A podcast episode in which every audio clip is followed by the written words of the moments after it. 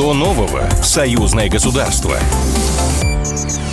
Здравствуйте, в прямом эфире программа «Что нового? Союзное государство». Меня зовут Михаил Антонов, и традиционно в завершении недели мы с вами смотрим, что происходило интересного, важного в политической, экономической, социальной, культурной, спортивной сферах. Но самое главное, смотрели за новостями, которые касались России и Беларуси, союзного государства. Президент Беларуси Александр Лукашенко сообщил о контртеррористической операции на границе с Украиной и поимке диверсантов, которые перебрасывали взрывчатку на территории России и Беларуси.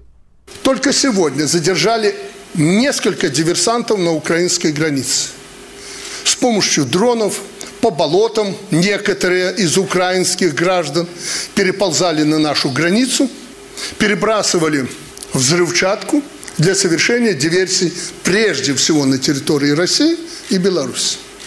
Только что закончилась контртеррористическая операция, ну, которую вы даже не заметили. И хорошо. Только что чекистская военная операция завершилась. Задержаны были все диверсанты а среди них белорусы. И это практически 2-3 раза в неделю. Мы можем успокоиться? Не можем. И нам, и мне как президенту, и власти, прежде всего, очень важна поддержка и монолит всех нас и нашего народа. Подавляющее большинство белорусов, подавляющее, поняли, что могло быть и чего нельзя допустить. А с нами на прямой связи депутат Палат представителей Национального собрания Республики Беларусь Олег Гайдукевич. Олег Сергеевич, приветствую вас, здравствуйте. Добрый день. Добрый день. Если э, сейчас еще раз повторить то, что сказал Александр Григорьевич, он сказал, что и это 2-3 раза в неделю. Откуда, во-первых, такая активность, а во-вторых, слушайте, ну а что эти диверсионные группы, они малочисленные? Да, они, они часто пытаются, они малочисленны. Это, это, я не знаю, проверка бдительности белорусских пограничников. Это попытка, причем прекрасно ведь, э, когда приходят на территорию Беларуси, прекрасно знают, что терроризм карается смертной казнью. Э, и, э, наверное, эти, а, они обогащены этими знаниями. И все-таки для чего-то это все делается. Это попытка просто дестабилизировать ситуацию, на ваш взгляд? Цель одна – уничтожить Беларусь и Россию. Поэтому они прекрасно знают, что военным путем победить нас невозможно. Прямым столкновением ставка идет на террор и экстремизм как один из элементов взорвать внутриполитическую стабильность в наших странах, и в Беларуси, и в России. То есть это звенья одной цепи. На это тратятся миллионы долларов, поэтому эти попытки будут продолжаться и дальше.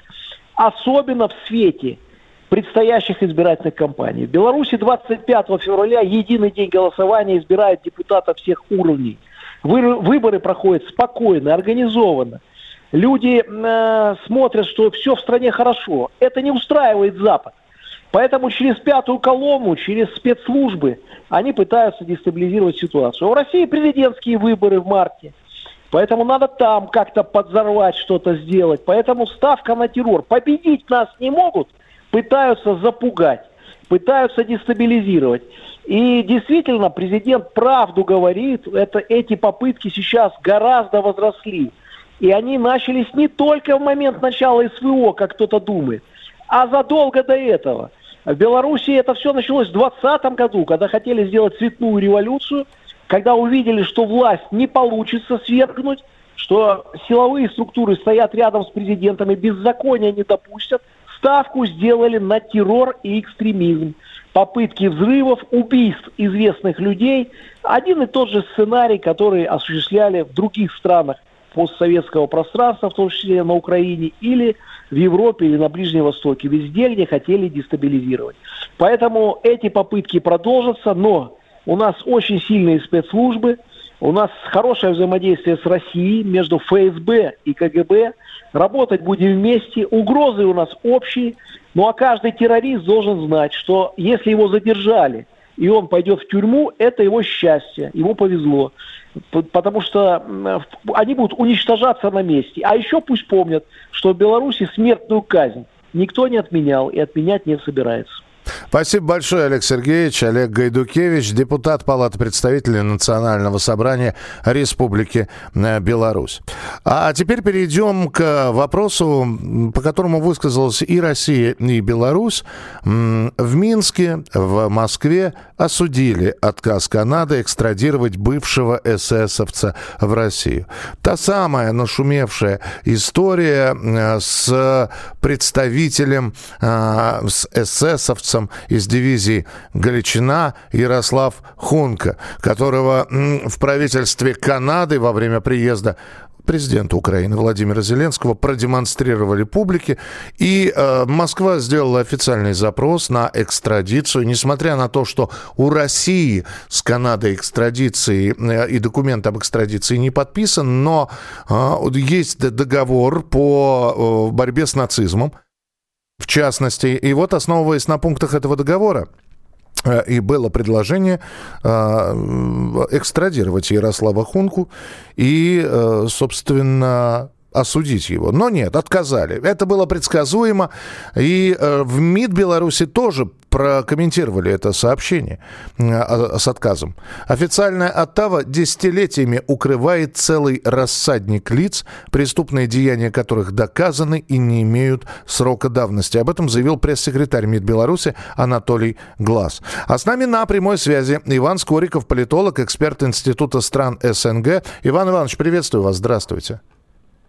Здравствуйте. Но ситуация действительно была предсказуемая или все-таки слабая надежда на то, что этого э, при, при, дряхлого, престарелого эсэсовца все-таки экстрадируют к нам, была? А, естественно, никто его не экстрадирует. Более того, давайте вспомним, кто у нас регулярно голосует против резолюции России в ООН о недопущении реабилитации нацизма американцы и, собственно, их э, соратники. Сателлиты, будем канадцы. так говорить, да. Ну и канадцы тоже там в первом ряду. Э, тем более, давайте вспомним еще, кто является вице-премьером Канады сейчас. Та самая Христи Фридман, у которой дедушка, в общем, тоже себя проявил как пособник нацистов. Человек занимает пост вице-премьера Канады. Вот, поэтому здесь э, рассчитывать э, на какую-то экстрадицию, ну, наивно. Но, тем не менее, мы показываем наши отношения к таким процессам, и на это отношение смотрят другие страны, в том числе страны, которые пострадали от нацизма, страны э, глобального юга, видят, что практически Запад поощряет, укрывает нацистов, более того, даже вот эсэсовцев, то есть вот эту самую яростную, самую ужасную организацию Третьего Рейха. Ну а то, что в Канаде, в общем-то, их чествуют, э, достаточно посмотреть, что есть организации ветеранов и бандеровцев, и вот э, эсэсовцев Галичина, есть э, мемориальные кладбища, есть памятники, они э, участвуют в политической жизни страны на местном уровне, на уровне, э, в общем-то, вот даже парламента и правительства. Э, то есть, ну, для украинских нацистов Канада всегда была таким э, логовым укрытием.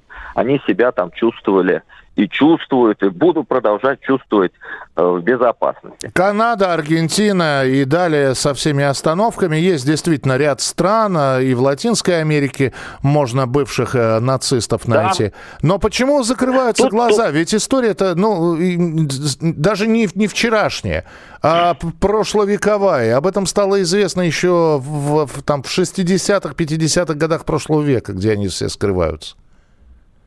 Ну, потому что э, для Запада даже нацисты сейчас являются соратниками в их борьбе с Россией. И ведь в, после Второй мировой войны э, всех этих бандеровцев, эсэсовцев, их, в общем-то, как по наследству передали Западу. Угу. И в рамках холодной войны использовали против Советского Союза, там проводили состоящие там операции э, по внутренней дестабилизации в СССР? Как раз с помощью знаний вот этих вот нацистов, как они себя представляли, борцов там с большевизмом и так далее. В основном, кстати, вот и украинцев. Но здесь, знаете, вот еще какой вопрос я хотел бы поднять. А, мне кажется, что нам надо более усидчиво, в общем-то, а, находить этих бандитов, оставшихся в живых, или тех, кто их, в общем, прославляет а, вот, в странах Запада.